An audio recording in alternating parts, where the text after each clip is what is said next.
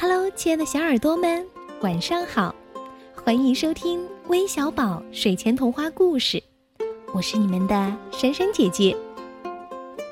昨天有关我们的新栏目“简易手工”的消息一发出，微信后台就收到了好多留言，大家都特别期待九九妈妈的手工课。那今天终于开课了，不知道九九妈妈教大家做的第一件手工作品是什么呢？快关注我们的微信公众号，边听故事边学手工吧。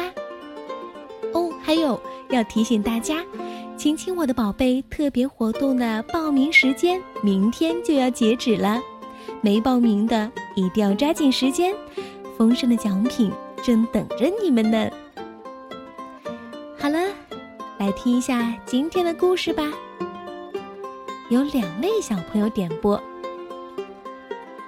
橘子姐姐、珊珊姐姐，我叫杨凤琪，今年五岁半了，很快就六岁了。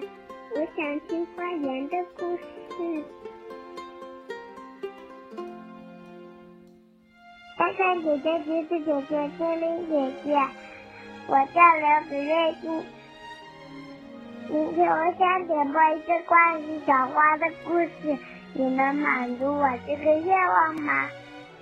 嗯，杨凤琪还有刘子睿两位小朋友，一位是想听花园的故事，一位啊是想听小花的故事。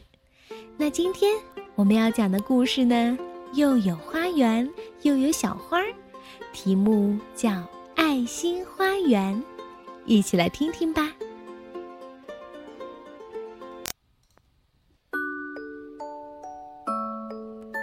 墙角掉进了一粒星星花的种子。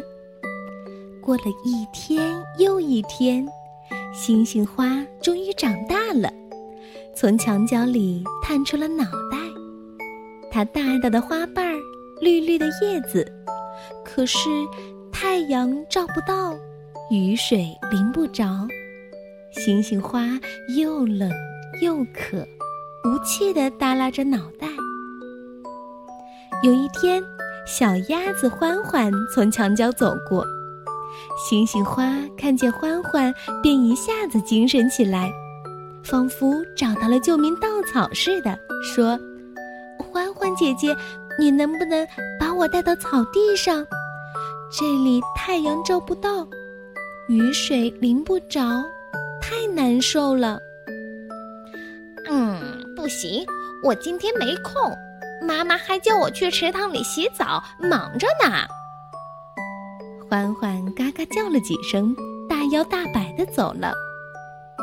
第二天，牛宝宝乐乐从墙角走过，乐乐穿着白色西装，挂着黑色领带，戴着蓝色帽子，显得格外神气。星星花看见了乐乐，便有气无力地说：“乐乐。”你能不能帮我带到草地上？这里太阳照不到，雨水淋不着，我太难受了。嗯，这可不行，你会把我的衣服弄脏的。这可是我新买的呀。再说了，我还要去参加朋友的宴会，没时间帮你。说着，又慢悠悠地朝朋友家走去。又过了几天，可爱的小白兔明明路过这里，看见墙角的星星花已经奄奄一息了，仿佛在说：“明明老弟，你能不能把我带到草地上？这里的太阳照不到，雨水淋不着，我太难受了。”“嗯，好啊，没问题。”明明不假思索地答应了，说着便小心翼翼地把星星花带到草地上。有了阳光和雨露的照顾，星星花获得了新生，慢慢的打起了精神。明明高兴极了，嘿，看呀看呀，星星花活了！哦，大家快来看呀，多美丽的星星花呀！欢欢和乐乐闻声赶来，看见了美丽的星星花，脸霎时红得像一个苹果，不禁低声的对星星花说：“对不起，我不应该见死不救。”“哼，没关系啦，我现在不是很好吗？”“嗯，其实我们做的还不够，大家召集起动物们一起来种星星花吧。”“哈哈，你们做的对。”我们动物王国就应该有明明这样品格高尚的人。站在大树后面的包包大人大象伯伯说：“不用再着急了，他们都来了。”说着，各个动物从大象伯伯背后走了出来。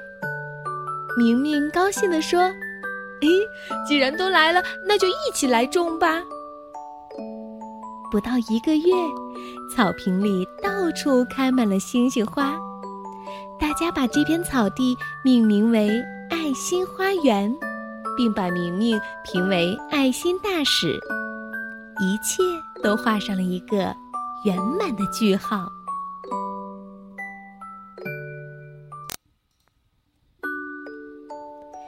我相信，如果是你们碰到了星星花，也一定会帮助他去草地上的，对吗？